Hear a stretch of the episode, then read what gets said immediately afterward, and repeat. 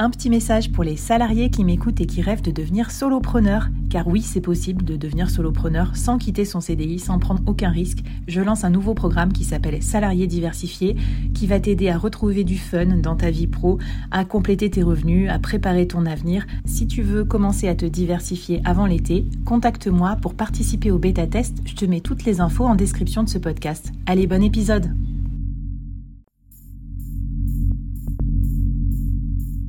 Quoi ressemblerait ton business si tu pouvais être épaulé par les meilleurs experts? Avoir un board de rêve disponible 24 heures sur 24 pour t'aider, répondre à tes questions? Je suis Flavie Prévost et ce board, je l'ai créé pour toi dans ce podcast. Tu es dirigeant, entrepreneur, freelance ou tu vas bientôt te lancer? Ne reste pas tout seul dans ton coin. Inspire-toi des conseils des meilleurs chaque jour par ici, à mon micro. Et si tu l'oses, on te mettra au défi parce que nous, ce qu'on aime bien, c'est te faire progresser vite et bien. Alors bienvenue à toi, bienvenue dans ton board et bon épisode.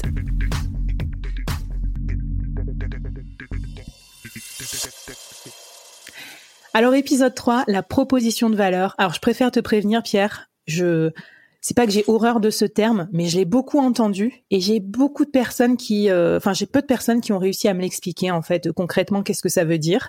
Je trouve que ça fait partie de ces mots compliqués comme le positionnement où en fait c'est c'est un peu abstrait et j'aimerais bien que tu nous euh, aide à nous l'approprier parce que euh, parce que certains d'entre nous on n'est pas allé dans des incubateurs euh, de start-up, on n'a pas plein de potes entrepreneurs ou start-upers qui nous l'expliquent. Dis-moi si tu peux me réconcilier avec ce terme proposition de valeur, Pierre. En fait c'est pas si difficile que ça.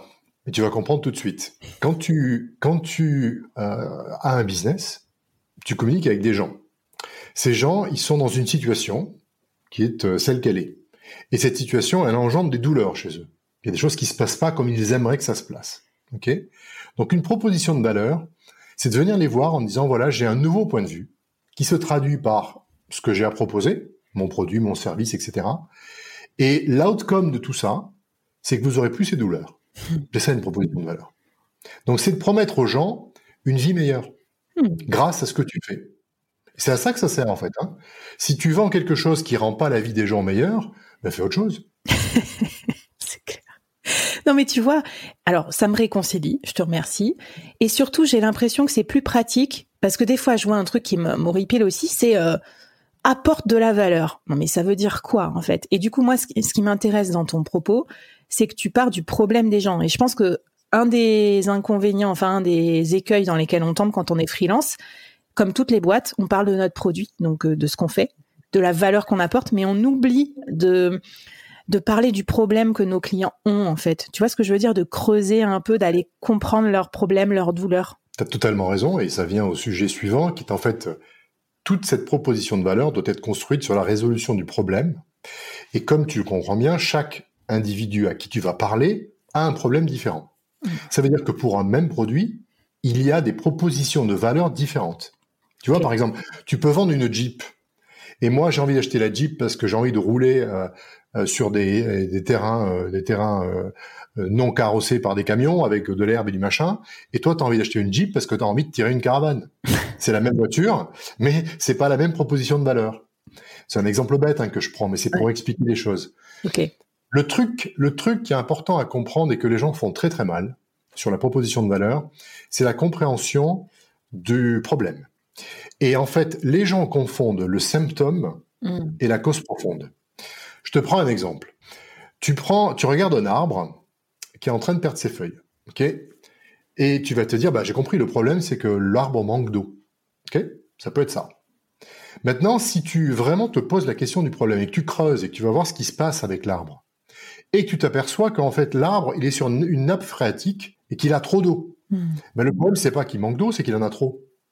Donc les feuilles c'est le symptôme et le problème des startups, c'est qu'elles croient comprendre de symptômes en disant c'est un manque d'eau, mais elles n'ont pas assez creusé pour comprendre la cause primaire du problème.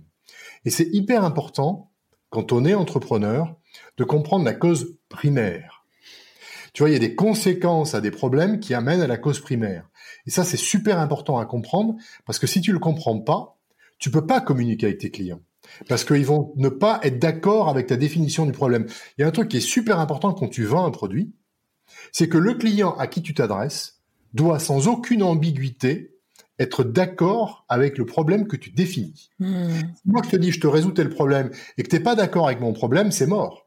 Tu vas jamais acheter mon produit. Alors, c'est super intéressant et ça me fait trop rire parce que je pense à j'ai vu passer euh, une personne sur LinkedIn qui disait euh, j'aide euh, j'aide les solopreneurs débordés. Et tu vois, moi je me suis dit direct OK, oui, je suis débordée comme beaucoup de solopreneurs mais j'aime pas ce, ce truc là parce qu'en fait c'est pas mon sujet d'être débordé puisqu'en fait on peut être perpétuellement débordé. En fait, ça me dérange pas, c'est juste le problème de focus par exemple, tu vois. Donc tu vois, c'est ce que j'ai ressenti, c'est qu'en gros, elle parle d'un truc, mais c'était pas, j'étais pas d'accord euh, avec la cause, et en tout cas, euh, c'était pas le fait d'être débordée que je voulais soigner, c'était autre chose. Donc, ça, première réflexion qui, à mon avis, corrobore ce que tu viens de dire. Et après, je vais même aggraver le tableau. Je pense que les solopreneurs, les freelances, ils s'arrêtent même juste à parler des feuilles. Ils disent bah vous avez des feuilles qui tombent, je vous remets des nouvelles feuilles. Qu'est-ce que t'en penses de cette approche? C'est un peu c'est un peu con, mais je pense que ça nous ça nous fait rater du business parce que du coup on soigne les feuilles alors qu'on pourrait soigner tout l'arbre, tu vois?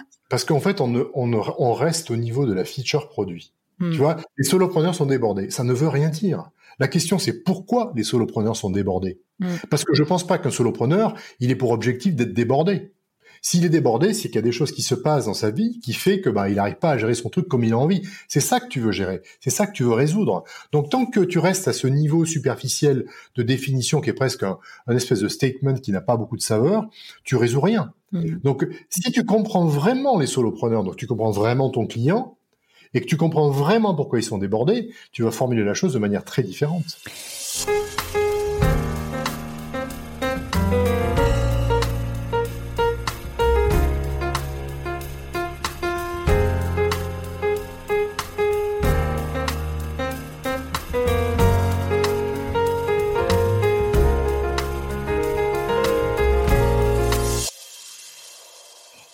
Je me mets dans la peau d'un freelance, euh, t'as pas peur que si on va trop deep dans les problèmes, on, on noie un peu son message? Je prends par exemple un cas classique, un, marketing euh, manager en freelance, tu vois, qui va par exemple faire du content, du content pour une entreprise euh, c'est quoi la cause profonde de ce que qui fait que les entreprises ont besoin de publier sur Instagram, sur LinkedIn, machin? Tu vois, si on remonte trop loin, est-ce que ça va être clair ensuite qu'il faut embaucher quelqu'un pour faire du content? Ou est-ce qu'on va se dire euh, ah ben mince, il me faut, j'en sais rien moi, un, quelqu'un de complètement autre.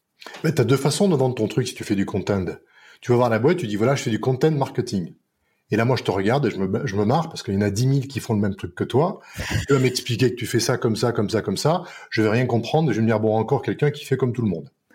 Donc, j'ai le choix entre 10 000, euh, 10 000 de ces gens-là. Je vais prendre celui qui me paraît le plus sympathique et les plus belles lunettes. OK. Ça, c'est la première méthode. La deuxième méthode, si tu viens me voir et tu me dis, OK, on va arrêter avec les conneries de content et tout ça, parce que ça, tout le monde t'en parle. Je vais essayer de t'expliquer pourquoi c'est important de faire du content et ce que je vois comme problématique à la création de contenu quand tu, toi, dois le faire. Mmh. Il y a deux, trois trucs qui viennent à l'esprit et tu commences à engager une discussion où la personne se reconnaît dans son quotidien, dans ce qui lui pose problème. Et après, tu lui dis, je vais pas t'emmerder avec des logiciels de content et du machin, on va essayer de travailler sur ça. Peut-être que là, tu auras une écoute qui sera différente. Donc, je pense qu'encore une fois, je reviens à ce que je dis au départ on est là pour résoudre des problèmes humains. On n'est pas là pour résoudre des problèmes business. Il n'y a aucune corrélation entre un problème business et un problème humain. Tu peux avoir un problème business énorme dont tout le monde se fout et qui sera jamais résolu. D'ailleurs, tu te dis, tu vois des grosses boîtes où il y a des gros trucs qui marchent pas. Tu dis, mais ils sont cons, quoi, le truc qui marche pas? Il faut le résoudre, mais tout le monde s'en fout. Et tu peux avoir des tout petits problèmes, mais qui créent des douleurs énormes chez les gens. Par exemple, je peux pas sortir le soir pour aller mes enfants ou les amener à l'école. Ça, c'est une vraie douleur humaine. Et finalement, ça, parce que c'est une vraie douleur humaine, les gens vont le résoudre. Et donc, tant que tu n'es pas à un niveau où tu impactes la vie des gens, hmm. c'est invendable. C'est aller dire aux gens, je vais te faire du contenu, mais je m'en fous, moi, du contenu. Tu vois, du contenu marketing, ça sert à rien. Si tu résous pas un problème personnel, je m'en fous. De toute façon, je valide trop parce que moi, je fais de la vente B2B et quand tu fais des calls de vente avec des interlocuteurs grands comptes, tu sais très bien qu'il faut aussi que ça les impacte eux personnellement. Et c'est une raison souvent inavouable qui diront jamais, genre, euh, je vais faire plaisir à mon nouveau chef ou comme ça, je vais euh, chanter, machin et tout. Parce que tant que tu restes sur des logiques d'entreprise, donc quel est le bien fondé pour l'entreprise, bah, t'as pas la garantie que ça avance. Écoute, trop bien. Euh, qu'est-ce qu'on peut faire concrètement pour trouver sa fameuse proposition de valeur, du coup, maintenant qu'on a un peu conscience des écueils de ce qu'il faut pas qu'on fasse bah, Moi, je pense que d'abord, il faut partir du problème.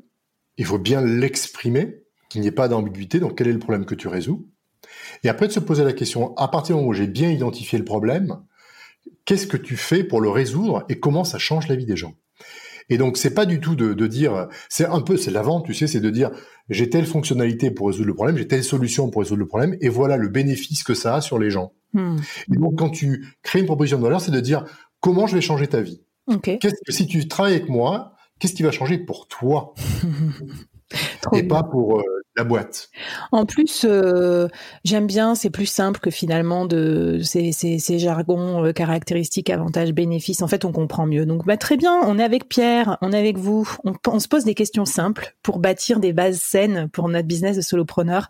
Moi, j'en prends bonne note parce que du coup, là, ça fait un an que je suis solopreneur à temps plein. Donc, j'en profite et je mets des bases encore plus saines maintenant que je connais un petit peu mieux mon marché et tout ça pour affiner.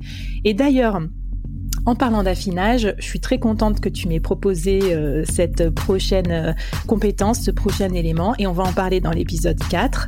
Ça va être affiner aussi sa cible client, et ça, c'est sacrément compliqué pour les solopreneurs de savoir qui on vise. Donc Pierre va vous donner des tips pour mieux euh, cibler les bons clients. C'est parti.